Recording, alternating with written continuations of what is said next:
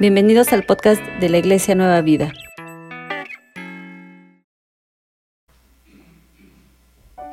Vamos a orar, hermanos, antes de empezar.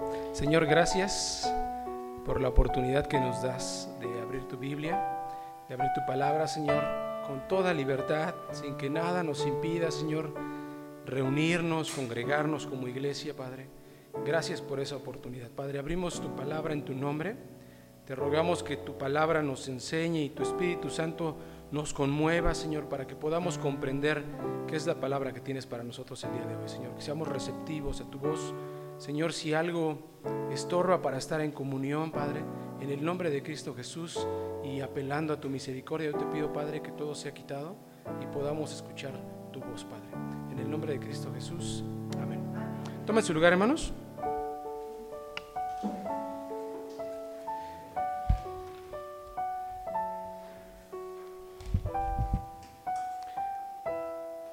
Un día iba Jesús caminando y de repente cuenta la palabra de Dios que llega un joven corriendo y se arrodilla delante de Dios.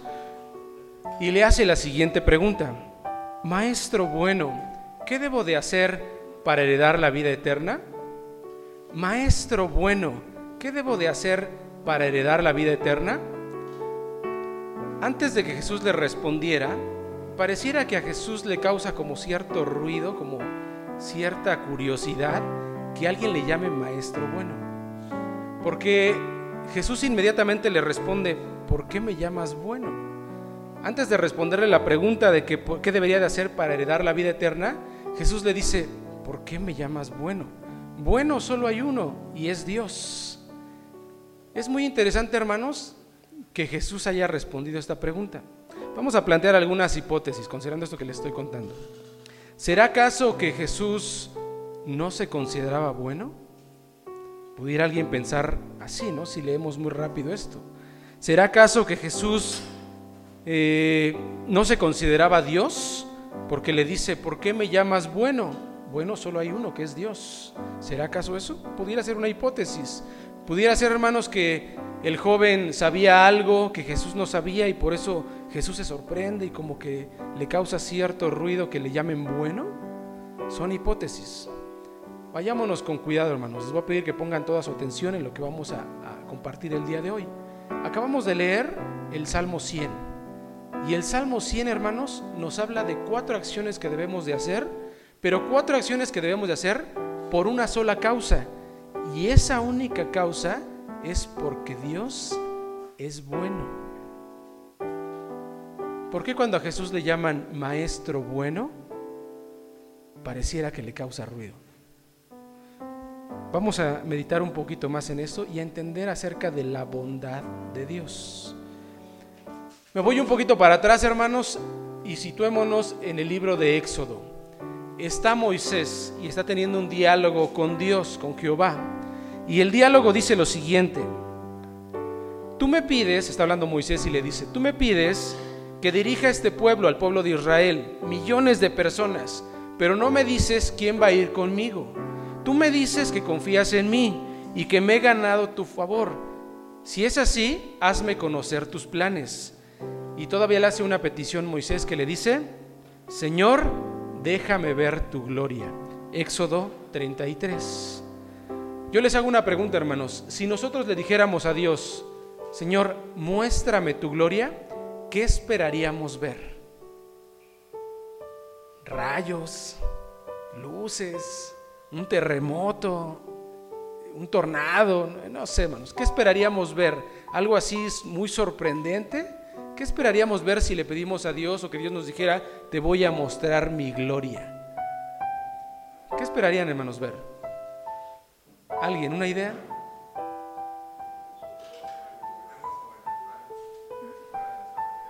Pudiera ser algo sobrenatural, su voz. ¿Qué esperaríamos? Pues Jesús mismo contesta esa pregunta. Está hablando Moisés y está hablando con Dios y le dice, muéstrame tu gloria. Y Dios le responde lo siguiente. Aquí donde estamos platicando hay un espacio, hay como un hueco ahí. Te voy a pedir, le dice Dios, que te metas en ese espacio y te coloques ahí. Yo voy a poner mi mano en la entrada y voy a hacer pasar toda mi bondad delante de ti. Quiero que noten lo siguiente, hermanos. Dice Dios, cuando le piden esta petición, muéstrame tu gloria, que va a mostrar toda su bondad. Parecería que la gloria de Dios o la manifestación de la gloria de Dios está en su bondad. Claro que no sé si a ustedes, hermanos, les causa un poco de ruido, porque la bondad parecería que es un sentimiento, cuando aquí lo estamos viendo como una manifestación natural. No sé si estoy siendo claro con lo que le estoy diciendo. Moisés, colócate en ese espacio, yo voy a poner mi mano y voy a hacer pasar toda mi bondad delante de ti. La bondad de Dios es la manifestación más grande de su gloria. Volvamos a la pregunta que le hacen a Jesús. Maestro bueno, ¿por qué me llamas bueno? Bueno solo hay uno y ese uno es Dios.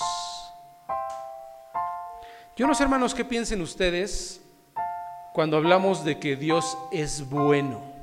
¿Qué piensan ustedes, hermanos? Digo, no me digan, ténganlo aquí en su mente. ¿Será acaso que recordamos, por ejemplo, alguna vez que estuvimos enfermos y vimos que Dios nos sanó y decimos, Dios es bueno? Pudiera ser algún momento que tuvimos una necesidad económica muy fuerte y de repente pues, Dios, Dios eh, proveyó y nos dio lo que necesitábamos y decimos, Dios es bueno. Si definimos la bondad de Dios con base en las cosas que consideramos nosotros buenas, pudiéramos estar no comprendiendo la magnitud de la bondad de Dios. Porque eso quiere decir que entonces cuando no nos va bien, decimos que Dios no es bueno. Podríamos pensar que Dios no es bueno si pensamos que la única manifestación de Dios es aquella que se da cuando nos va bien. Pudiéramos no comprenderlo. Moisés, voy a hacer pasar delante de ti toda mi bondad. Entonces, ¿en qué consistirá lo bueno o la bondad de Dios? Déjenme darles mi interpretación a este pasaje, hermanos, de, Marcos. Llega el joven rico, bueno, dice que es un joven rico, agitado, y se arrodilla delante de Dios y le dice, Maestro bueno, ¿qué debo de hacer para heredar la vida eterna? Dice la palabra de Dios que Jesús cuando veía a la gente, cuando interactuaba con la gente, podía ver las intenciones y el corazón, no solamente las palabras, podía ver las intenciones y el corazón. Jesús parecían, por lo que dice la palabra de Dios, que escuchaba los pensamientos de las demás personas, porque la palabra nos enseña que de repente él sabía lo que estaban pensando por allá y por allá y por allá. Jesús podía ver un poquito más. Imaginemos que está aquí Jesús y de repente nos está viendo. Y así pasa una radiografía con todos los que estamos aquí. Y de repente nota que alguno de nosotros está pensando en el fútbol, o no sé. Está pensando en una necesidad que tiene problemas de lana que tiene. Está pensando que tiene problemas, que no tiene trabajo. Está pensando alguna cosa así. Yo no lo puedo ver, pero Jesús dice la palabra que él sí lo podía ver. Llega este joven rico y le llama maestro bueno. Yo pienso, hermanos, que este joven, que tenía la buena intención, no comprendía en la profundidad lo que significa la bondad de Dios. Moisés, haré pasar toda mi bondad delante de ti. Dice la palabra de Dios que este joven al final no se fue con Jesús, se fue muy triste, porque Dios le pidió que todas sus cosas las vendiera, que diera el dinero a los pobres y que se viniera con él y lo siguiera. Y dice la palabra de Dios que este joven dijo, agarró, se agachó y se fue triste. No comprendía la bondad de Dios. Lo decía con las palabras, pero en su interior, en sus hechos, parecía que no estaba claro. Déjenme, déjenme ponerlo en perspectiva, hermanos. Aquí en la iglesia, bueno, aquí y en las iglesias, para los que han ido a una o a otra, han estado visitando algunas iglesias, como que ya tenemos cierta, cierta metodología para orar, ¿no? Ciertas palabras, ciertas frases ya hechas que utilizamos para orar. Si yo le pidiera, por ejemplo, a algún hermano cualquiera que viniera y pasara e hiciera una oración, seguramente este hermano usaría palabras que ya todos conocemos. Bendito Señor, eh, Padre mío, alguna cuestión así, ¿no? Cada quien tiene su forma de orar. Pero ya tenemos algunas frases hechas. Imaginemos que de repente estamos orando y decimos, voy a usar este ejemplo, bendito Señor. Y de repente viene Dios y te pregunta, ¿por qué me llamas bendito?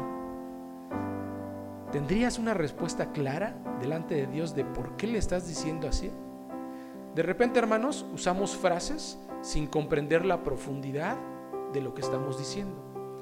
Cuando alabamos a Dios, dice la misma palabra que debemos de alabar a Dios con el entendimiento. Debemos de comprender lo que estamos diciendo. Debemos de comprender lo que estamos dentro de nosotros debe estar empatado lo que decimos, lo que sale de nuestras palabras y lo que sentimos dentro de nosotros o lo que conocemos dentro de nosotros. Si no hay esta relación, de repente se pudiera ver que lo que estamos haciendo no es no es verdadero. Se ve cuando alguien está mintiendo y está mintiendo por convivir. Decimos hoy en día, no mientas por convivir, porque se nota cuando no se empatan las palabras con lo que uno está sintiendo.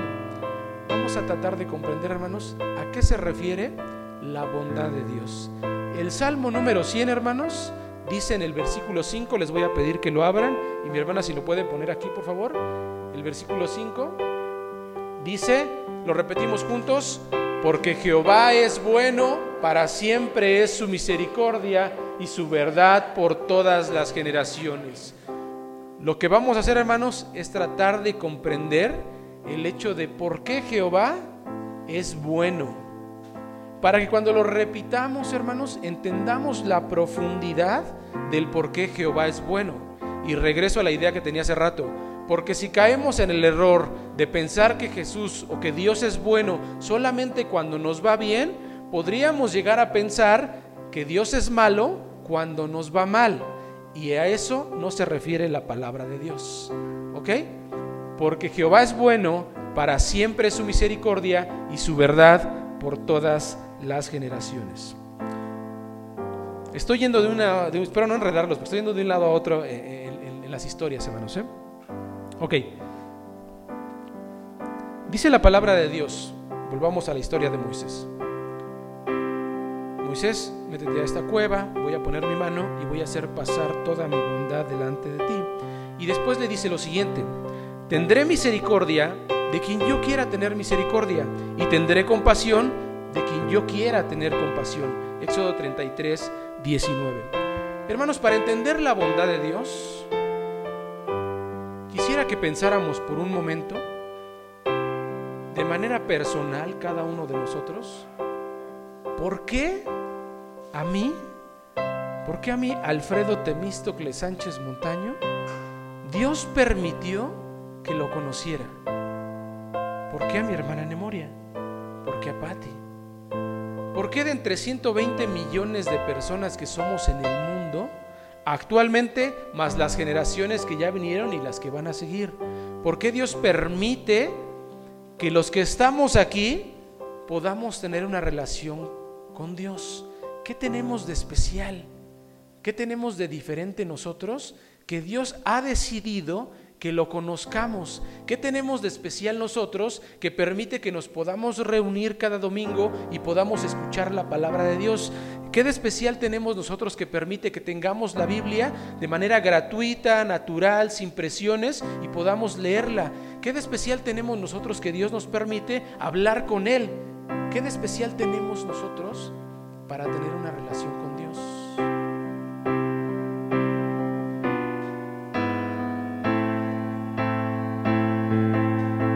Respondiendo a la pregunta, no tenemos nada de especial. Pero Dios en su misericordia dice, yo tendré misericordia de quien yo quiera tener misericordia y tendré compasión de quien yo quiera tener compasión. Hermanos, la bondad de Dios consiste en el hecho de que Él ha decidido, porque Él quiere, por su, eh, por su misericordia, por su amor, por su soberanía, que Él ha decidido acercarse a ti y tener una relación personal contigo. Tendré compasión de quien yo quiera tener compasión y tendré misericordia de quien yo quiera tener misericordia. Vamos a encontrar, hermanos, en los salmos que a cada rato se repite esta idea, porque Jehová es bueno porque Jehová es bueno. El pueblo de Israel, hermanos, recordemos que era, dice la palabra de Dios, el pueblo más chiquito de todos los pueblos de alrededor. Era el pueblo más chiquito, el más indefenso. Y en algún momento Dios dijo, voy a escoger a este pueblo pequeño para hacer de él una gran nación. Y eso hizo. No escogió a los egipcios, que tenían, digamos, mucha cultura, mucho desarrollo, mucha potencia, mucha potencia en la guerra. No, dijo, voy a escoger a este pueblo decidió escoger a los filisteos, que era un pueblo numeroso en ese tiempo, fuerte, grande, que había gigantes. Él no decidió escogerlo, decidió escoger a este pueblo pequeño. ¿Por qué? Dios decidió escogernos a nosotros. ¿Por guapos? ¿Por inteligentes?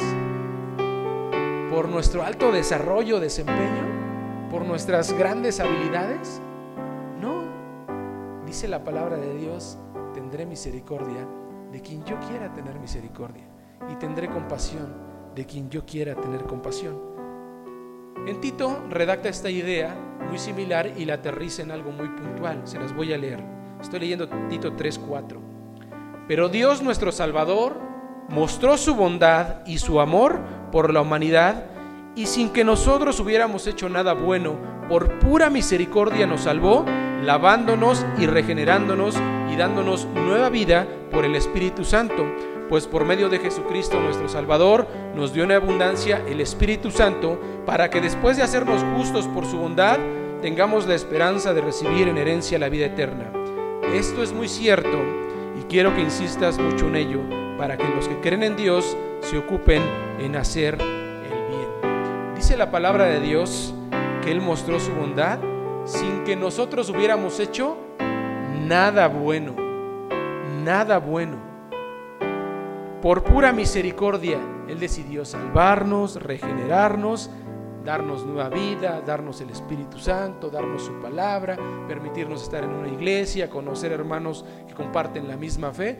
Por pura misericordia, Dios nos permite. No sé ustedes hermanos, pero hay días, hay domingos en los que nos levantamos y tal vez cruza por nuestra cabeza, ¿y si hoy no voy a la iglesia? ¿Sí les ha pasado, hermanos? Sí, a mí también me pasa. Hay domingos que estoy muy cansado y digo, ¿y si hoy no voy a la iglesia? Pero hermanos, si pensamos en la bondad de Dios con base en lo que estamos aprendiendo, nosotros deberíamos de responder a los mandatos de Dios de manera inmediata y con mucha disposición. Porque hermanos, Dios es bueno y nos eligió a nosotros. No eligió a otras personas. Bueno, sí eligió a otras, pues, pero hay muchas personas a las que no escogió y te escogió a ti. La bondad de Dios, hermanos, entonces consiste en el hecho de que Dios tuvo misericordia de ti y te permitió tener una relación con Él y te ha permitido conocerlo y te permite tener la palabra y te permite orar y te permite tener esta relación personal con Dios si tú la quieres desarrollar. Muchas personas de las que están aquí, hermanos, conocieron a Dios muy jóvenes. Y muchas de las que están aquí conocieron a Dios ya muy grandes, de edad, pues. Y hermanos, si ponemos en perspectiva, por ejemplo, estas personas que conocieron a Dios de grandes, ponemos en perspectiva cómo era nuestra vida antes de conocer a Dios, yo no sé si alguien esté dispuesto a regresar a esa vida que tenía antes de conocer a Dios. Es de pensarse, es de pensarse. Porque hermanos, Dios nos permite, cuando fortalecemos la relación con Él, nos permite tener paz, gozo, amor. Cuando fortalecemos la relación con Él. Cuando desdeñamos un poco la relación y decimos, ah, pues ahí está, bien. Ah, ya en algún momento, ya el domingo le ya el lunes, como la dieta, ¿no? Ya el lunes empiezo, ahora sí. Cuando lo desdeñamos, hermanos, y lo dejamos pasar, la relación con Dios no se va a volver jamás esto de lo que estamos hablando, este lazo fuerte del que estamos hablando. ¿Cuánto puede valer, hermanos, el hecho de que Dios te haya escogido? ¿Cuánto puede valer, hermanos, el hecho de que Dios haya preparado el escenario para que tú tengas una relación con Él? Cuando hablo de preparar el escenario, hermanos, me refiero a esto. ¿Quién te habló de Dios a ti? ¿Tu familia? Para si fue tu familia, alguien tenía que haber, hablado a ella. Voy a utilizar, el ejemplo de mi familia. Mi tío Valentín eh, conoció a Dios, conoció al pastor José Luis y empezó a ir a una iglesia en Chalma. Nadie de mi familia, digo mi padre, mi madre, conocían a Dios, menos nosotros. Mi tío empezó a hablarle a mi mamá de Dios. Estoy hablando del escenario que se preparó para todo, ¿eh? para que hoy lleguemos a este momento. Mi mamá decía, ¿yo qué voy a hacer? qué voy a ir a esa iglesia? Pero empezó a invitarnos a nosotros de niños a las clases de niños. Entonces empezamos a ir mi hermano y yo y nos gustó y nos daban dulces y había cantos y había música y nos gustó y empezamos a ir. Dios estaba preparando el escenario. Y después de un tiempo, las hermanas de la femenil supieron que había unos niños ahí que estaban tomando clases, pero no sabían quién era su mamá. Entonces investigaron y se acercaron y supieron que la hermana Ramona era su mamá, de esos niños que estaban ahí. Y entonces la femenil dijo, ¿y si vamos a visitar a la hermana? Y fueron a visitarla. Y le empezaron a hablar de Dios. Y fueron una, y fueron otra, y fueron otra. Y después de un tiempo, Dios, digamos, suavizó el corazón para que mi mamá conociera a Dios. Mi mamá empezó a ir a la iglesia, se fue preparando el escenario. Después de unos años, yo pienso que ocho años, mi papá todavía no venía a la iglesia, él no conocía de Dios, él seguía Ah, ya sí me entendieron, ¿verdad? Él seguía. Y había domingos en los que llegábamos y mi papá estaba bien contento. Llegábamos a la iglesia. Pero Dios va preparando el escenario, poco a poco. Y le empezamos a hablar de Dios. Un un poco los hijos, un poco la esposa, un poco los hermanos. Y Dios va preparando el escenario. Después de ocho años, mi papá decide venir a la iglesia, tener una relación con Dios, deja el, el alcohol y viene para Imaginemos, hermanos, la historia de cada uno de nosotros. Cómo Dios preparó el escenario para que tú hoy en día estés aquí y puedas tener la libertad de abrir la palabra de Dios puedas tener una relación personal con Dios. Hermanos, de repente desdeñamos la, bondad de Dios como si fuera cualquier cosa porque la tenemos todos los días. Porque, somos porque, porque no somos merecedores, pero la tenemos palpable para nosotros. Y de repente por la misma cercanía, por la misma, algo que está constante, pues lo despreciamos, lo desdeñamos, no lo consideramos importante. Y hermanos, ¿cuántas cosas ha hecho el Señor para que nosotros podamos llegar a ese punto en el que la bondad de Dios se manifiesta de manera clara? En eso, hermanos, consiste la bondad de Dios. ¿Por qué me llamas bueno? Imaginemos que Jesús nos dijera, ¿por qué me llamas bueno? Pues porque me das un trabajo, Señor. Pues porque me, me permites tener salud. Quizás esa sería nuestra respuesta. Pero la bondad de Dios es más profunda, hermanos. Consiste en el hecho de que tengamos esta relación personal con Dios. Hermanos, vamos a ver el Salmo 100. Y el Salmo 100 nos invita a realizar cuatro acciones. Cuatro acciones muy puntuales. De hecho, son verbos eh, que nos invitan a la acción. Ahorita los vamos a ver. Pero la razón por la que nos invita a realizar esas acciones es una sola. Porque Dios es bueno. Antes de empezar con las acciones, quiero que les quede muy claro, hermanos, a qué nos referimos cuando hablamos de la bondad de Dios. Dice el Salmo 100, número 5, porque Jehová es bueno y para siempre es su misericordia. Dice la primera acción, hermano. Nos referimos al, primer versículo, por favor, hermano. Dice el primero, cantad alegres a Dios, habitantes de toda la tierra. Lo repetimos juntos, dice, cantad alegres a Dios, habitantes de toda la tierra. La primera acción a la que nos invita es cantar, cantar. Vayámonos con la segunda, dice, servid a Jehová con alegría, venid ante su presencia con regocijo. La segunda acción, ¿cuál es? Servir. Vayámonos con la siguiente, dice, reconoced que Jehová es Dios él nos hizo y no nosotros a nosotros mismos. Pueblo suyo somos y ovejas de su prado. ¿Cuál es la tercera acción? Reconocer. Vayámonos con la cuarta que dice, entrad por sus puertas con acción de gracias, por sus atrios con alabanza. Alabadle, bendecid su nombre. ¿Cuál es esta cuarta invitación? Entrad. ¿Ok? Cuatro acciones que están en un verbo que nos invitan a tomar acción. Cantad, servid, reconoced y entrad. Y quisiera profundizar en dos de ellas, hermanos. Dice la primera, cantad alegres a Dios, habitantes de toda la tierra. Fíjense, hermanos, que estamos tomando un curso, para los que no sepan, el grupo de alabanza, los sábados aquí, de 4 a 8 y media todos los sábados. Es un curso bastante extensivo y bastante profundo. Viene una pareja de hermanos que tienen un, grupo, de, eh, un ensamble, digamos, y nos dan clases de música. Y nos han abierto los ojos en un montón de cosas que nosotros ni habíamos considerado. De repente nos dicen que, desafinamos muchísimo, que desentonamos terriblemente. Y yo decía que yo cantaba muy bien, pero ellos nos dicen, no, estás desentonado y desafinado y necesitas mejorar muchísimo tu canto. De acuerdo, perfecto. Y hermanos, una de las cosas que nos han enseñado es acerca de la interpretación. Ustedes están aquí, nosotros estamos aquí y de repente cuando cantamos nos observamos, ¿no? Nosotros los vemos a ustedes y ustedes a nosotros. Y a veces decimos, cantad alegres al Señor, habitantes de toda la tierra. Y nuestra expresión pareciera que no es de cantar alegres al Señor, habitantes de toda la tierra. Es una expresión como de, mm, de dolor, de estreñimiento, de flojera, de tristeza. Y hermanos, a veces lo que decimos no empata con lo que estamos expresando. Igual que el joven rico, maestro bueno, ¿por qué me llamas bueno? Decimos una cosa y mostramos otra. Hermanos, cuando cantamos a Dios, porque ese es uno de los mandatos que Él nos pide, cantad alegres al Señor.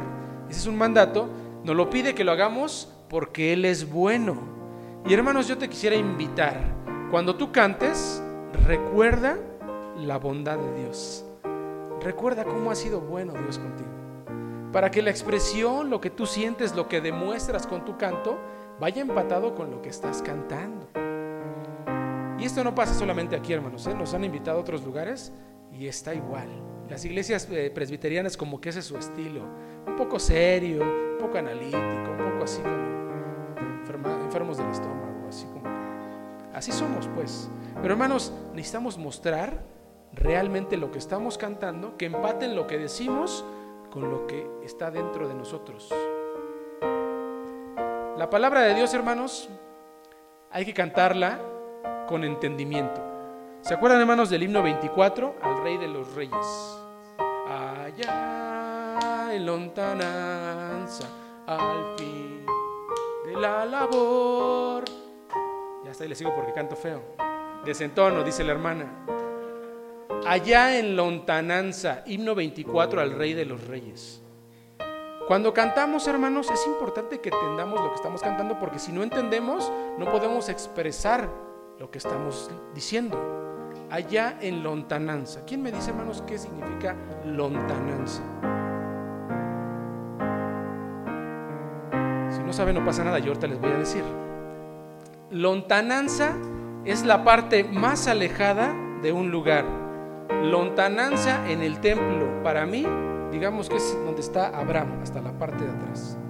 Cuando el himno 24 al Rey de los Reyes dice que allá en lontananza, al fin de la labor, daremos alabanza a nuestro Salvador, está diciendo que cuando terminen los tiempos, en la parte final de los tiempos, ahí cuando estemos delante de la presencia de Dios, vamos a tener la oportunidad de cantarle alabanzas a nuestro Dios. Pero si no entendemos la palabra, no vamos a entender el significado de lo que estamos cantando y vamos a seguir cantando pues con las expresiones que ya dijeron ustedes porque no estamos entendiendo lo que estamos cantando. Y cantamos al Señor, número uno, porque es un mandato de Dios. Y número dos, porque estamos entendiendo, recordando la bondad de Dios. ¿Sí estoy siendo claro, hermanos? ¿Sí? Like, perfecto. Dice Tito 3, 4 al 8. Pero Dios, nuestro Salvador, mostró su bondad y su amor sin que hubiéramos hecho nada bueno.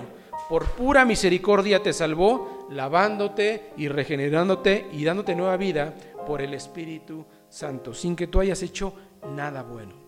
Entonces, hermanos, para la próxima que cantemos, que nos esté la invitación a cantar, es más, porque ahorita después de la predicación vamos a cantar, vuelve consciente, haz consciente el hecho de cómo estás cantando, porque es un mandato de Dios y lo estamos cantando en obediencia. Y cuando hacemos algo para Dios, hermanos, de la mejor calidad. ¿Sí están de acuerdo? Con el mayor profesionalismo. Y vamos para allá un poquito. Segunda ordenanza de Dios en el Salmo número 100. ¿Nos pone, hermano, el versículo 2, por favor? Dice, servid a Jehová con alegría, venid ante su presencia con regocijo. Lo leemos juntos, dice, servid a Jehová con alegría, venid ante su presencia con regocijo.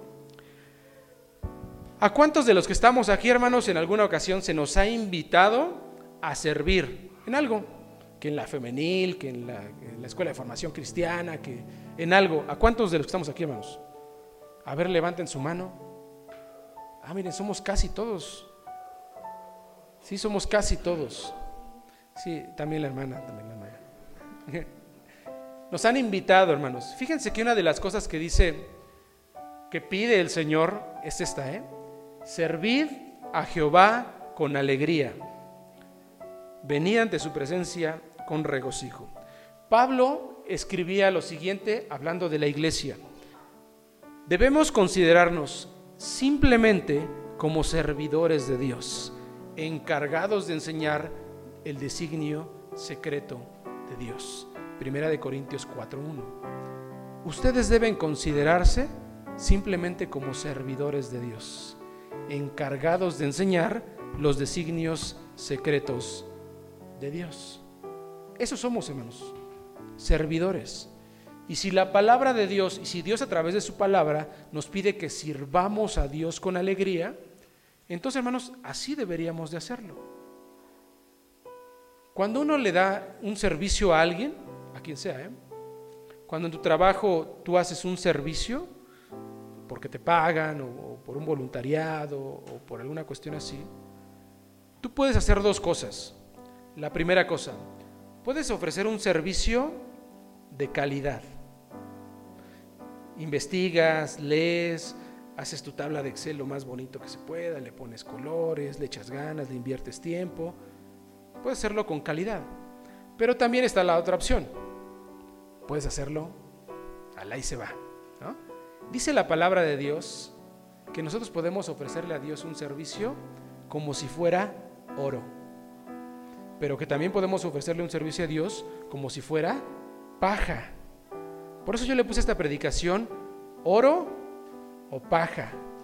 Porque hermanos, ¿qué significa que le ofrezcamos a Dios un trabajo de oro?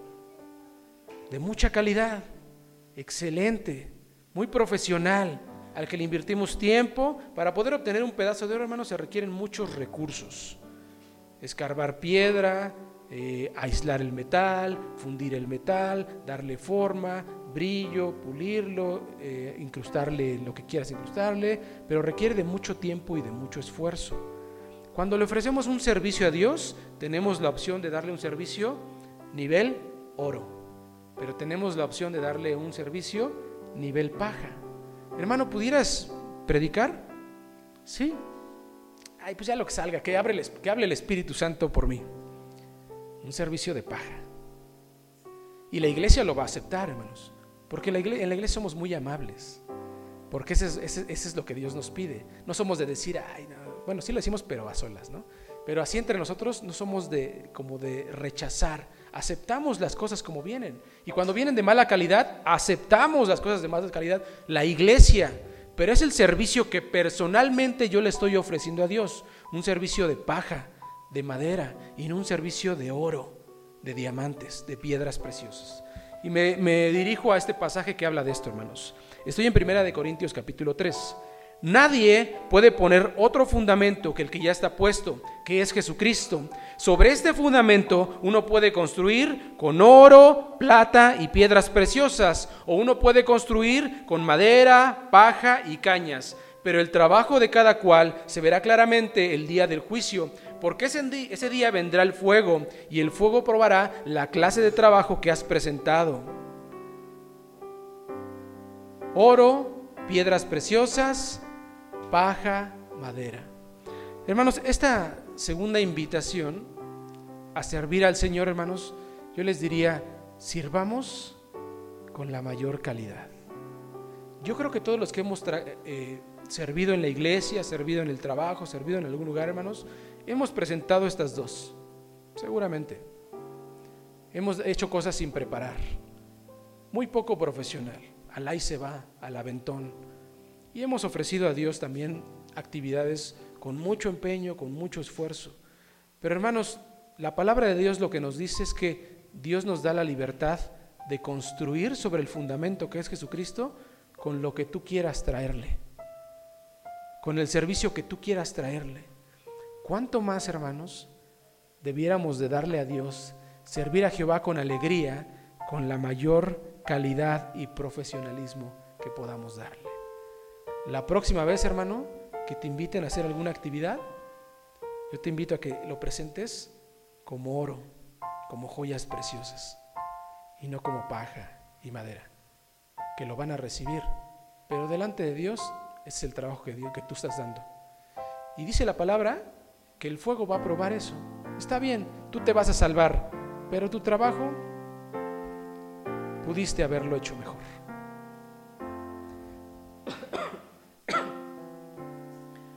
Servimos a Jehová, hermanos, porque Él es bueno. Sirvámosle con el mayor profesionalismo, calidad, con el empeño y con todas nuestras energías. Hermanos, ¿servimos a Dios solamente aquí en la iglesia? Lanzo otra vez la pregunta, hermanos, ¿servimos a Dios solamente aquí en la iglesia? No. Así brille vuestra luz delante de los hombres, para que viendo tus buenas obras, ellos alaben al Padre que está en los cielos, por tus buenas obras por lo que tú estás haciendo bien. Nuestro trabajo personal, dar clases, vender tacos, eh, hacer, hacer costuras, vender en el tianguis. Estoy acordándome de los que veo, eh, porque vender oro, este, eh, los que me acuerdo. Dar clases de este lado también. Hermanos, lo que hagamos es el reflejo de nuestra relación con Dios. El trabajo que presentemos es el reflejo de nuestra relación con Dios. Si tu relación con Dios está débil, vas a presentar un trabajo, digamos, un poco escueto, le vas a echar un poquito de ganas tal vez, pero va a ser de cierta calidad. Pero si mejoras tu relación con Dios, dice la palabra de Dios que entre las cosas que Él da es inteligencia y sabiduría. Recordarán ustedes, hermanos, cuando se hizo el templo, el templo que mandó a hacer eh, Dios al pueblo de Israel a través de David y después a través de Salomón, dice la palabra de Dios que Dios escogió a personas con el don, la capacidad y la sabiduría de poder hacer esas cosas. Esto es, si iban a hacer una figura, un escudo de oro y lo iban a colocar ahí, Dios se fue con el mejor para poder hacer ese trabajo el que tenía sabiduría, al que tenía conocimiento, habilidades, se fue con él. Hermanos, ¿cuánto más nosotros que le ofrecemos nuestro servicio, nuestra vida, nuestra dedicación, nuestro tiempo a Dios? ¿Sí está claro, hermanos, por qué le cantamos a Dios? ¿Por qué le servimos a Dios? Porque Él es bueno. Porque para siempre es su misericordia.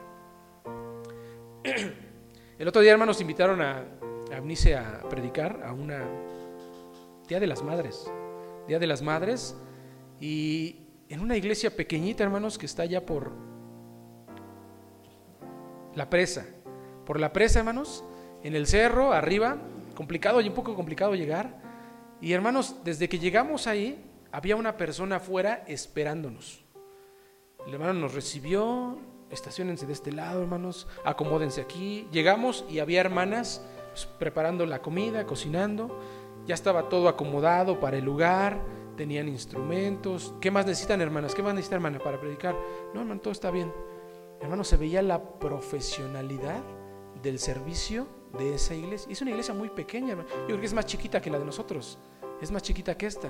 Pero un nivel de profesionalidad, hermanos, de atención y de servicio que yo no he visto en muchos lados. Porque, hermanos, nos han invitado a otros lados también a, compartir donde de repente no estaba abierto, no había llegado nadie, nos invitaran y llegaban todos tarde. Y hermanos, digo, uno viene a ofrecer un servicio a Dios, pero parecería que el lugar no está con la disposición y el corazón de poder ofrecer esto delante de Dios. Y hermanos, Dios conoce las intenciones de cada quien, pero al final del día de manera personal y cada uno de nosotros ofrece día a día nuestro servicio, nuestra vida, nuestros dones delante de Dios. ¿Cómo es el nivel de servicio que estás dándole a Dios? Porque tú eres bueno, porque para siempre es su misericordia. Y las otras dos hermanos, no voy a emplear mucho en esas, pero dice la tercera, ¿nos, nos pasa la tercera hermana, por favor? Dice, reconoced que Jehová es Dios, Él nos hizo y no nosotros a nosotros mismos. Pueblo suyo somos y ovejas de su prado. Lo leemos juntos, dice, reconoced que Jehová es Dios, Él nos hizo y no nosotros a nosotros mismos. Pueblo suyo somos y ovejas de su prado. Hermanos, reconocemos que nos hizo Dios. Hoy en día hay cuatro teorías muy importantes que están corriendo acerca de la formación del mundo, de la formación del universo. Son muy interesantes, hermanos, léanlas. Está la teoría de las cuerdas, está la teoría del, caos unificado. Hay cuatro teorías muy importantes y son muy interesantes, léanlas. Pero hoy en día, hermanos, nosotros reconocemos que, que nos hizo Dios. Nosotros venimos de algo que Dios preparó. ¿Ok? Reconocemos que Jehová es Dios, Él nos hizo y no nosotros a nosotros mismos. La cuarta hermana, por favor. Y dice, entrad por sus puertas con acción de gracias, por sus atrios con alabanza. Alabadle, bendecid su nombre. Hermanos, entramos delante de Dios en el sentido espiritual y en el sentido físico. En el sentido físico, hermanos, cada domingo tenemos la oportunidad de venir aquí. Pablo recomendaba, no dejen de congregarse, como algunas personas tienen por costumbre. No les conviene, no es bueno para ustedes. Tienen que estar recordando cada día, cada domingo, cada semana, lo que dice el Señor en su palabra. Tienes que estar teniendo contacto con tus hermanos que profesan la misma fe. Tienes la oportunidad de servir y de orar los unos por los otros. Para eso nos reunimos como iglesia, hermanos. Para eso nos reunimos aquí, físicamente y espiritualmente, hermanos, con la disposición y el corazón de presentarnos delante de Dios como algo que a Dios le agrade, como algo bueno, como algo que trae calidad y buen servicio delante de Dios. Entrad por sus puertas con acción de gracias, por sus atrios con alabadle, con alabanza, alabadle, bendecid su nombre. Volvamos a la historia original y con esto voy terminando. Llega un joven rico se arrodilla, viene corriendo, dice la palabra de Dios. Resalta el hecho de que viene corriendo, agitado. Maestro bueno, ¿qué debo de hacer para heredar la vida eterna? Está Jesús y está el joven rico. Imaginemos, hermanos, que llegara aquí un joven rico y que nos dijera, iglesia, pastor, anciano, el que sea, que lo atendiera, Oigan, ¿qué debo de hacer? Traigo la disposición. ¿Qué debo de hacer? Quiero seguir a Dios. ¿Qué debo de hacer pues, para ganarme la salvación? Es una persona rica. Pues yo creo que le diríamos, hermanos, vente. ofréndale aquí, mira, aquí tenemos un proyecto, ponle aquí. Este, tú tienes, eh, vas. Yo creo que estaban los discípulos, hermanos, porque una gente rica se ve, ¿no? Se ve por su ropa, por su forma de hablar. Tú lo ves y dices, este tiene lana, ¿no? Se ve luego, luego. Imaginemos que está Jesús y están los discípulos alrededor y lo ven y dicen, no, pues este le puede cooperar aquí a la, obra, al proyecto. Recordemos, hermanos, que había momentos donde había que darle de alimentar a cinco mil personas, cuatro mil personas, y los discípulos decían, Señor, ni con el salario de, todo un año vamos a poder darle a estas personas.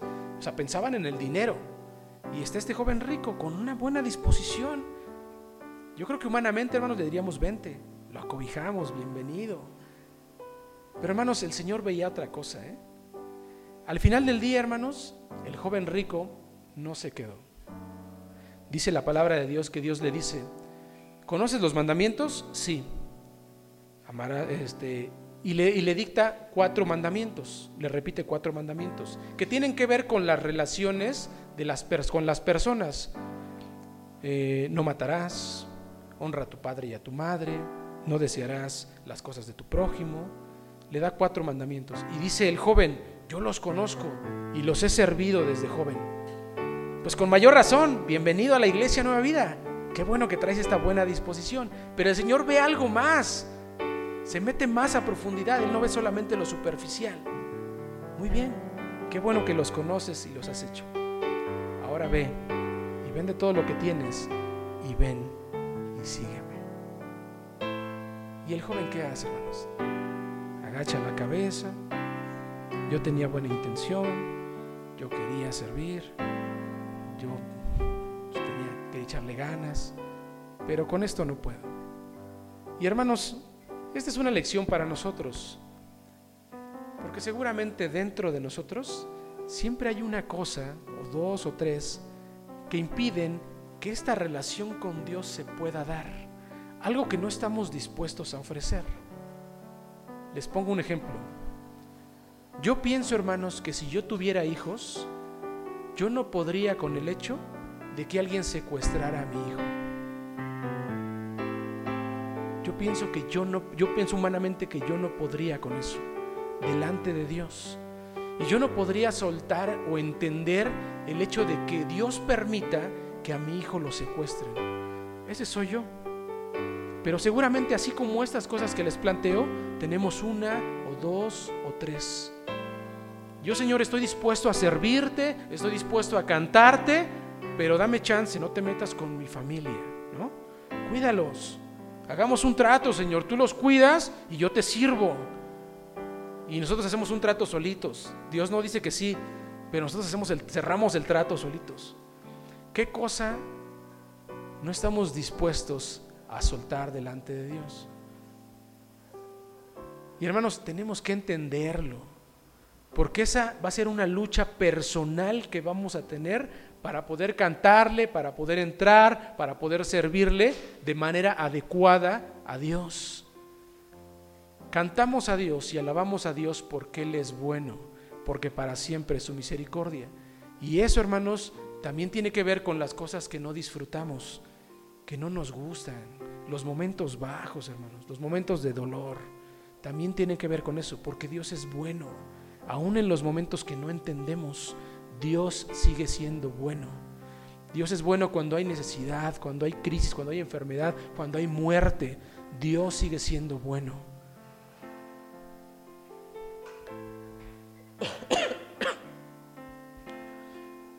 Pongámonos de pie, hermanos. Yo le voy a pedir al grupo que pase. Y vamos a cantar una alabanza muy conocida, que resalta el hecho de lo que estamos diciendo. Porque la hemos cantado, yo creo que cientos de veces, miles de veces esta alabanza. Y hermanos, entendemos la bondad de Dios como esta oportunidad no merecida de poder conocer a Dios de manera personal. Esta oportunidad no merecida de poder tener una relación personal con Él. Y le cantamos a Dios porque es un mandato de Dios y porque Él es bueno, porque para siempre es su misericordia. Si quieres aprender más acerca de Dios, te invitamos a seguir en nuestras redes sociales que son Spotify, INP Nueva Vida, JM, Facebook, Iglesia Nacional Presbiteriana Nueva Vida, YouTube, INP Nueva Vida, JM, Instagram, arroba INP Nueva Vida. El correo electrónico, si nos gustas contactar, es inpnuevavida, arroba gmail.com. Dios te bendiga.